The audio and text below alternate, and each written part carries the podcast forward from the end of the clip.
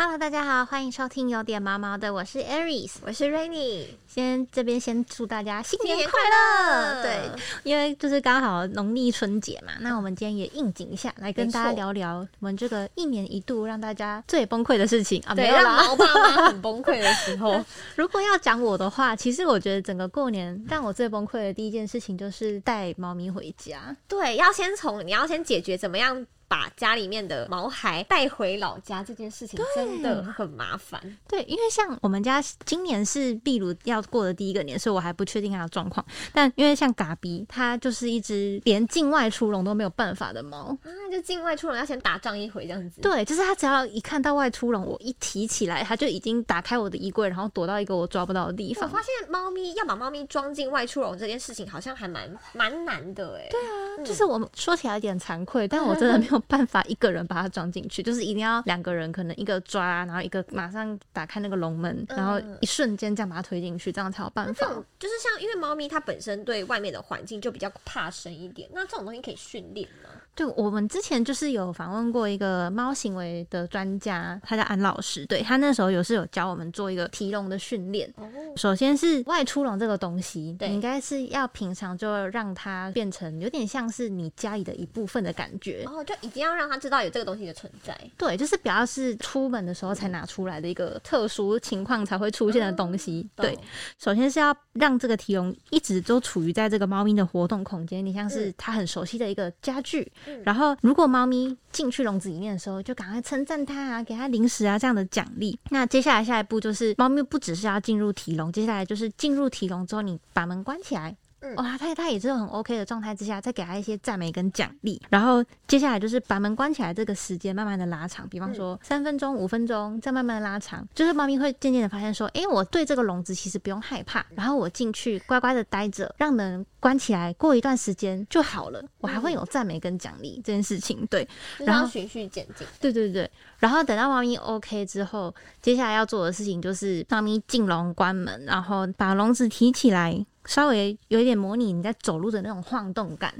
对对对，然后一样就是我完成的这个阶段目标之后，再给他一点奖励。总而言之，就是大概是这样子的一个循序渐进的过程，就是让王毅发现其实这个笼子没有这么的可怕。对，就是所以 Aris 就是今年过年要加油，对 你要你有两只哦，要挑战一下。对啊，而且我觉得这个可能就是狗狗的饲主比较没有办法体会，就是提笼这件事情，但对，狗狗饲主在坐车这件事情上，会不会也是有一些？狗狗的话呢，其实狗狗因为本身就很常外出，所以它对于外出笼或者是运输笼，它们不会害怕。但是我觉得比较麻烦的一点，就是因为狗狗有分体型大小嘛，嗯像斗宅的话，它是小型犬，可是我有的时候看到蛮多呃饲主他们推出门可能不是用运输笼，可能是用推车。哦对，那推车你在搭台铁或高铁的时候，它会要求你过月台的时候要收起来，就是有些是车架跟那个提篮，嗯你要分离。对，可是你知道，对于我一个女生，然后要把车架跟那个分离，然后扛着十快十公斤的斗 仔，这样子真的是非常还有行李对，然后而 且其实大众运输工具上面的空间有限。所以其实真的，我觉得你加上你返乡，你一定都会有一些衣服嘛。所以我觉得这些东西就是你在返乡过程中真的是一个挑战。你通常都觉得那一一两个小时，或是那三四个小时，真的是像一天那么长，真的很。痛苦。而且你们那个笼子是不是也要去符合，比方说台铁或是高铁的规定？对，因为其实现在有限制，因为像我们比较常在台北的话，搭捷运，其实台北的捷运没有太多的限制，就是对于狗狗的笼子或者推车的大小没有那么大的限制，像大型犬也可以上捷运这样子。可是像是台铁跟高铁就有限制运输笼的大小，所以就是像有一些如果你是饲养大型犬的家庭的话，就比较麻烦一点，你等于说你只能开车，嗯，对你只能开车带着小朋友下去，但是其实开车返乡的时候又遇到一个问题，就是狗狗可以在车上待那么久吗？它要怎么尿尿啊，或者什么之类，或会不会晕车？像因为其实斗宅它呃平常他是搭摩托车搭习惯了嘛，可是他以前刚一开始搭车的时候，他会有一点点不习惯车子的晃动，所以他会有点就是昏昏欲睡这样。然后像他之前哦，他之前有搭过船，但那时候是我们出去玩的时候，然后他就搭船，然后就他就吐了，到全船上面他第一个吐，因为我们去绿岛，然后它就是嗯。第一个就呃就吐出来了，所以我觉得，呃而且我我觉得其实呃，如果你要带猫猫海返乡的话，你记得要搭车前不要让它吃太多东西，因为它如果太撑的话，然后你因为因为你一直一直装在笼子内，然后你在移动过程中是会晃动的。所以他们其实就是一直处在一个在摇摇晃晃的更容易。吐。对，更容易吐。就是我有遇过，就是身边的朋友，他们的猫咪或狗狗，就是真的，一坐车就会吐的，就比较麻烦一点点。对啊，而且我不知道斗仔会不会，因为我们家嘎比它是不会，感觉应该是不会晕车啦。可是有件事情有点小小困扰，就是它只要一坐车，它会叫整路、欸，哦，对，我发现猫咪好像 蛮多会有这种问题对啊，就是它们可能是在一个密闭空间吧，然后就会紧张，然后就开始很不安的叫。嗯而，且它们叫有些像我家的猫咪，它也会叫，可是它叫它不是这样喵，它是啊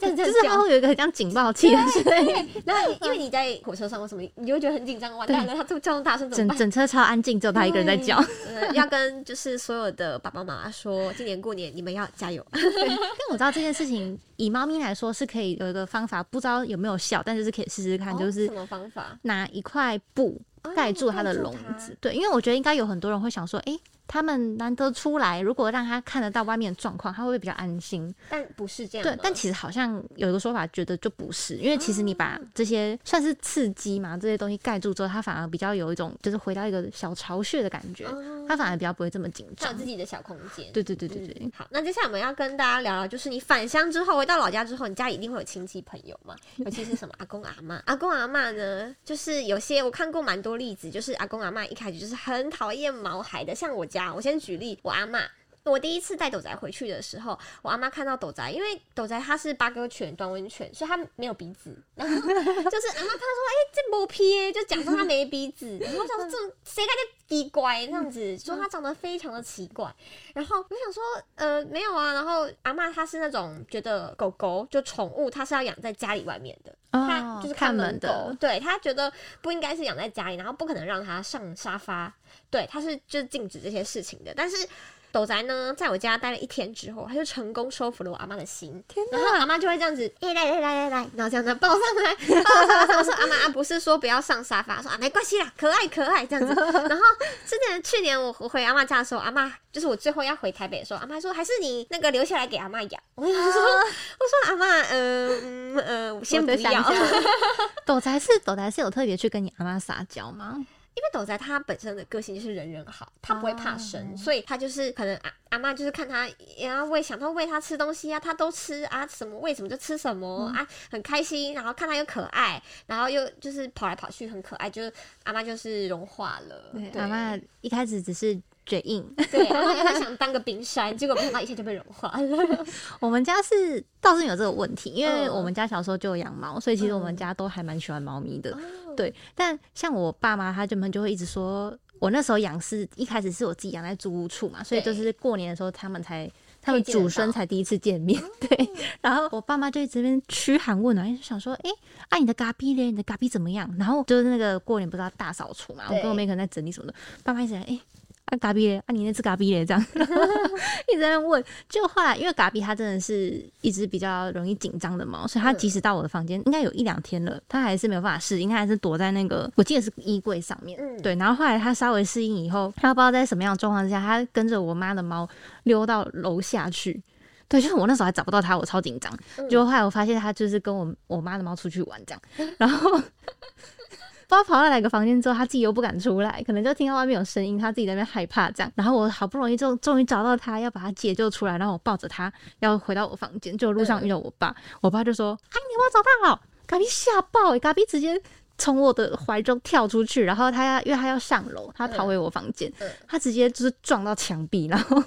直接搞不清楚方向，吓到搞不清楚方向。他已经吓到搞不清楚方向，直接要冲的，然后撞到墙壁之后才找到楼梯在哪，然后冲回去。我跟我爸都傻眼，然后说，只是问一下说啊，你找到猫了？然后咖啡直接在心中留下超大的阴影，这样，我。发现很多就是你带毛孩回老家之后，可能会跟亲戚朋友发生一些非非常多有趣的事情。嗯像其实啊，我刚刚有说，就是我阿妈很宠斗仔嘛，然后她变成宠了之后，会有点变本加厉。怎么说？比如说我们家吃饭围炉团圆嘛，吃饭，然后斗仔就会下面等食物掉下来，他就会在下面等，诶很聪明诶掉哦然后捡漏，然后我就会就是通常我会就是希望他不要去乱吃嘛，毕竟就是我们人类的食物跟狗狗可以吃的食物还是不太一样，所以就不太希望它去乱吃东西。嗯那我阿妈呢，就是老人家就是会心疼，就觉得它没吃东西不行。我阿妈你知道她超奇怪，她就吃那种白斩鸡，就是那种水煮鸡肉，啊然后她那样撕一块啊往下面丢。他就是假装自己在吃啊，然后这样用撕的。我想说，我阿妈什么时候吃鸡肉会用手撕来吃？阿妈就这样拿起来，然后就这样默默的往那个桌底下这样丢下去，然后就丢给斗仔。然后等到我我发现，就是想说，哎、斗仔怎么都没动静？不然他会一直待在我旁边，就是一直下意识要叫我喂他吃东西。然后他就都没动静，我要弯下来要看，哦，他在下面吃鸡肉，吃的可爽。阿妈是怕被你骂，是不是？阿妈就是阿妈知道我我会跟他说阿妈不要乱喂，然后所以阿妈就偷偷来。哎、我觉得我觉得长辈都这样，因为像我我姐有养一只猫，然后我妈就是会一直跟我们抱怨说，哦，那只母鸡哈，我觉得我会对它这么好，它都没有比较喜欢我什么，一直碎念。但每次只要看到母鸡，就因为我妈就是。她也是很爱猫啦，但她就是她会很希望得到相同的回报，她就一直想要跟她讲说，哎、来母鸡，来你我先给你吃饲料，握手握手，然后在那边训练，然后这也是我妈还真的训练成功，对，所以我妈、好我姐的猫会握手，对，然后每次训练完之后，她如果母鸡又不理她，她又会在那边抱怨说啊，我觉得这只猫奇迹鸟不好啦，但自己还是很哀，那我们其实有就是在网络上面问一些朋友有没有网网友有没有遇过一些就是带毛孩回家发生过的一些趣事。然后我今天讲一下，就是有一些网友分享过的故事。有一只长毛腊肠，它叫做玛丽欧。然后我们过年的时候都不是都会拜拜吗？然后拜拜就是会干嘛？卜杯。然后卜杯的时候呢，有一次过年的时候，阿公就在卜杯，然后玛丽欧呢，就是通常宝贝就是看是醒波还是秋波这样子嘛。然后玛丽欧呢就在旁边一直叫嚣，就是就是阿公在宝贝就会先念哦宝波比波比什么之类，他就在旁边哦哦哦一直叫一直叫一直叫，最后呢他还把阿妈的呃阿公的那个杯咬走，就直接直接偷一个杯走，会被骂死吧？不会太 OK 啊！我觉得超级好笑。然后我还有看到一个网友分享的，有一只米克斯，他就说黑宝，然后那个主人他就是分享这一则故事，是说他们过年他们家佛堂桌上消失的速贡丸。这个是祖先回来了吗？就是很好笑。他说有一次就是他带嗯黑宝回去返乡，然后那个时候呢，阿妈就是同意让黑宝进屋嘛，然后就看到黑宝呢从佛堂走出来，结果走出来之后，阿妈就发现桌上的素贡丸不见了。整盘不见，这也太厉害了整！盘速贡丸都不见，所以呢，阿妈就说啊，速贡丸呢？速贡丸去兜里，到到到现在都没有人知道那一盘速贡丸到底去哪里了。但是很有很有极大的可能，一定是黑宝吃掉了。很想问问黑宝对，所以妈妈妈妈就说这是他们家的一个灵异事件，就是那一盘消失的速贡丸未解。之谜。对，真的是超好笑的。那你爸妈或是你阿妈会包红包给斗仔吗？会，真的会，像是我就是有在八哥社团嘛，然后看到这个过年的时候，有一些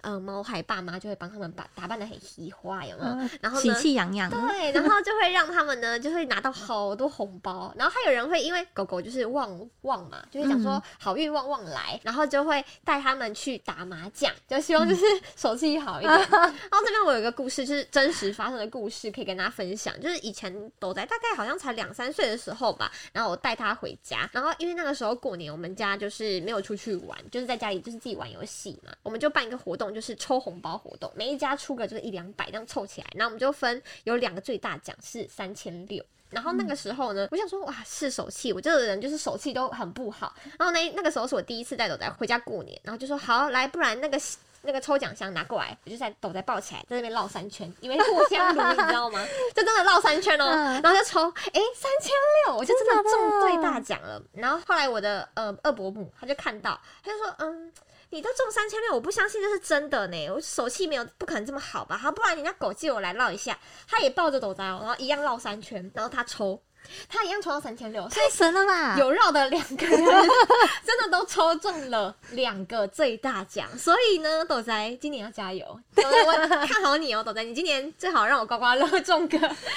那个加菜金。对啊那你们这样抽到三千六，应该要帮斗仔加菜吧？有，我有帮他加菜啊，因为很多其实过年大家都想吃好一点嘛。你嗯你们家人有没有帮就是嘎比他们加菜？可是我觉得有点难，因为我们家的猫是这样，就是猫咪换环境之后，它其实压力蛮大的，所以它其实根本就不太吃。但我自己是会三八三八，就等到我跟他回我们租屋处之后，我我给他吃比较丰盛的鲜食包或副食罐这样。对，然后我们家的话是会给狗来吃那种水煮鸡肉啊，就是加一些菜。对，但是这边呢就要跟大家聊到，就是很多呃像是长辈，他们其实不太了解说猫咪狗狗它们什么可以吃，什么不能吃，所以很容易会趁你不注意的时候就喂喂到了。尤其像是过年啊，很多有的没有的食物，有些可能水果，他们可能以为狗或者是猫咪什么水果都可以吃，但其实并不是这样。像猫咪的话，有没有什么一些比较不能吃的食物？猫咪我觉得比较大家会没有想到的事情，可能会是葡萄、樱桃那类的。哦，对，还有什么苹果、莱呀这种，就是感觉好像我们人类吃都觉得诶很 OK 的东西，可是其实它们好像就是中间那个果核的地方是有一点毒性的，所以因为你也不知道你什么时候切或剥皮的时候会不会弄到，就是其实最好的方法就是都不要喂，对会最好。然后尤其像猫咪比较特别的，可能会是什么像新香料，什么葱姜蒜啊这种，绝对不要碰。然后再来就是一些坚果也不行。然后大家应该每一年那个中秋节都有看到柑，就是不要帮猫咪戴柚子帽。嗯，对，因为对猫咪来说，柑橘类是有毒。对，嗯然后还有一个，我觉得大家比较容易忽略的是，因为过年嘛，大家家里可能会装饰啊，什么会摆很多花，但其实很多花都会对猫咪有毒。比方说，我觉得我像我们家就之前就很爱摆百合花，嗯因为就是很大朵嘛，看起来很喜气。对百合花这个东西也是，因为它好像是整株都对猫咪有毒，所以就是除了食物之外，这些白色的植物也要稍微注意一下。嗯，那狗狗呢？狗狗的话，其实有些东西跟猫咪很像，像是洋葱啊、新香料这些都它们都不能吃，葱姜蒜这些，然后还有生鸡蛋，就是、对鸡蛋最好是要煮熟给它们吃比较好。对，最好的方式还是煮熟，不要让它们生吃。然后第三个就是葡萄，一定就是不能吃，然后跟巧克力。之前我有遇过我朋友，他们家庆生，阿公真的端一盘巧克力蛋糕给狗吃，什么 结果那个狗还真的吃掉了。虽然是没什么事因为可能是巧克力的那个奶鲜奶油，所以巧克力含量可能没有那么、哦巧克力含量很低，对，可能没有那么嗯多，所以就真的没有什么事情。结果他就阿公端巧克力蛋糕给狗吃，阿公真的不要这样，真的是好险呢、对，大家一定要跟家里的长辈说什么可以吃，什么不能吃。然后嗯还有就是刚刚 Eris 说的苹果籽，因为它里面有氰化物，所以它其实很多水果的果核，它或者是它里面的籽都是含有毒素。所以最好的方法就是，如果你真的要给他们吃补充一点呃维生素素的话，你就是最好就是给他们吃果肉就好。对对对对然后呢，再来就是还有过量的盐，就是毕竟狗狗它们可以代谢的盐分跟人类不一样，所以盐巴这个部分一定要注意。然后骨头，尤其是大家都觉得说可能给给他们啃骨头是可以，但其实不行。猫咪也是，猫咪骨头也不刺行，，很多人都觉得猫咪会挑鱼刺。但不会。然后狗狗也是，尤其是像鸡、鸭这种家禽类，它们的骨头很细，很容易卡到。而且尤其像是煮熟的更不行，很多人都觉得要煮熟，但是嗯煮熟他们因为里面的钙质会变，就是让骨头变很硬很硬，所以他们咬起来会咬断了之后会更裂，就是对，就更尖很刺，锐有。时候都被自己的那些刺都被刺到、啊。对，所以其实是不行的。然后，如果你真的要给他们吃骨头的话，生骨头是可以的。可是长度的话，可能就是要挑狗狗的，就鼻子到后脑勺大要大于这个长度，它的生骨头的长嗯度要大于这个长度。然后最好吃的时候，主人还是一直在旁边看着比较好。嗯，然后洛梨呀、然后番茄，还有苹果。番茄的话，其实它吃它的茎叶还有地头是有毒的。它果肉其实本身最好的话，你要给他们吃就是煮熟，它要成熟的，不能是没成熟的，然后煮熟，然后再来就是平坡，平坡这个我们叫做凤眼果，台湾比较少见，对，但是它是整株都有剧毒，而且是没有解药的那一种。对。然后还有一个是木糖醇，就是它是食品的甜味添加剂，就是我们比较常听到就是口香糖糖里面，对，嗯但它很常加在一些面包啊、蛋糕？对它的甜嗯味剂里面，所以其实大家都要注意，就是能尽量不要给狗狗或者是猫咪吃一些人类的食物，就不要给它们嗯，吃。桌上要收好。对，一定要收好哦。嗯那 Rainy 有带斗仔去住过宠物旅馆吗？因为我知道有一些朋友可能就是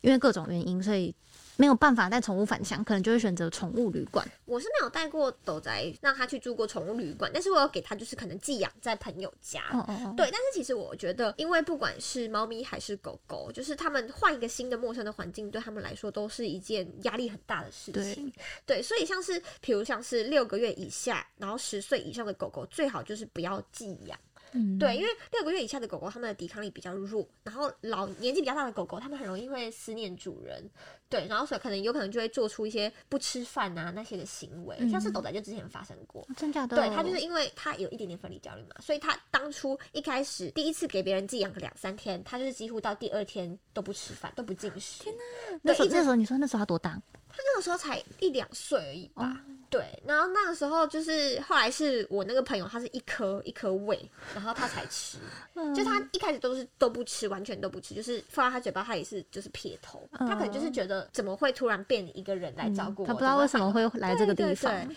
然后还有就是，大家记得第一次寄养的话，最好不要超过五天。那如果是狗狗，它是第二次、第三次被寄养的话呢，也尽量控制在十五天内。然后可以的话，最好还是可以带就是狗狗比较熟悉的家里的玩具啊，或者它有小毯毯啊，或主人的一些不要的衣物，有一点主人味道的东西，嗯它会比较安心。有熟悉的味道比较安心。对就是那因为像我的话，我就是一个比较不放心让我的猫交给任何其他人的饲主。对，嗯可是因为我们之前也是有采访一些专家，我觉得有几个建议，我自己个人觉得还蛮实用的。嗯比方说，你今天可能在选宠物旅馆，当然就是除了最基本的做功课跟各种，就是你看它有没有什么执照啊，有没有监控啊等等之类这些最基本的以外，我觉得你这是很重要，就是你要亲自去看的那个住宿环环境。境，对嗯就是你不要就是只看网络上的照片啊，或者只限于爬文，然后第一次就带去了。我觉得还是要自己事前先亲自自己去看过会比较好。对，然后再来就是，如果你的宠物有一些特殊的用药状况，嗯一定要讲清楚。这个东西我觉得超重要的，因为这是关乎到你宠物的生生命命跟健康。对对，然后再来就是，虽然宠物旅馆一定都会有一比较严格标标准的一些卫生跟整洁，但我觉得还是很难去管控任何的不确定因素。对对，尤其是别人家的小孩。对，就就算业者做的很好，你也不知道别人家的小孩有没有做好。对，嗯对，所以你可能就是一些什么疫苗啊、驱虫这些东西，都还是先把它准备好，对，打好打满，对，然后再来就是我自己去年的时候，我就是 follow 这件事情，因为刚好去年我们是新闻业嘛，所以我嗯们过年的时候还是会需要上班，对然后因为刚好去年我需要返乡的时间就真的蛮短的，好像就两天。对对，我就大概就两个晚上不在家，嗯所以那时候我就是参考了一些比较专家意见，就是说，其实因为两天还算是在比较能够，就是如果你对，就内如果你安排妥当的话，其实是在比较能接受的范围之内。那如果我是有请朋友来照顾，或是准备足够的猫砂、跟食物、跟水，与其让猫咪再去承受那个长途跋涉的那个压力跟换环境的压力，你还不如就让它就在原本的地方就好。对，然后你就可能请朋友啊，或者是请一些热心人士 对来你家，对对，帮帮忙挖沙、换水等等的，这样对猫咪来说，对比较没有办法接受改变的猫咪来说，其实它的压力会比较小。嗯对，那因为像去年我我就是采用这个状况，那但因为今年我返乡时间比较长，是不是？对，所以我可能就要再再开始提笼训练了。对，所以要赶快开始练习一对下。对，但我觉得这个方法也是蛮好的啊，就是还是以不要造成宠物的压力为主。对，没嗯错。那我们今天呢，跟大家聊这些有关过年的一些大小事呢，希望各位观众还有可以提醒家里面的长辈，就是什么东西该给狗狗吃，该给猫猫吃，什么不行，一定都要跟他们讲清楚。那其实呢，今天最后呢，稍微有一点点感伤，因为今天呢是 Aris 最后一次跟我们录制 Podcast 了。对对，那 Aris 有没有什么话想跟观众说呢？对，反正就是因为我的一些人生规划，所以我嗯之后就是会离开有点妈妈的这个，应该主持了快两年吧的节目。对对对对，就是就是其实很高兴，从以前到现在跟很多很优秀的搭档合作，尤其是瑞妮。嗯，对。对，就是超超级好聊，然后又很专业这样。对，那我觉得就是大家还是可以非常的期待之后的内容，因为就是明年二零二三年嗯对。左右开始，就是毛毛的会有一些更会有一些全新的变化。对对对，嗯。这不一样的尝试跟风格，然后也会迎接另外一个也是非常专业，然后又又很可爱的 主持人。新的主持人小梦梦，对跟花花，对，跟他狗狗花花，对，就是会有更多更丰富、更精彩的内容，对，就是也很谢谢大家这那些日子谢谢以来，Aris。那我们今天的节目就到这边告一个段落。那如果你喜欢我们的节目的话，欢迎留言、订阅，还有给五星好评。我们每周一都会上新片。那我们下次再见喽，大家拜拜，拜拜。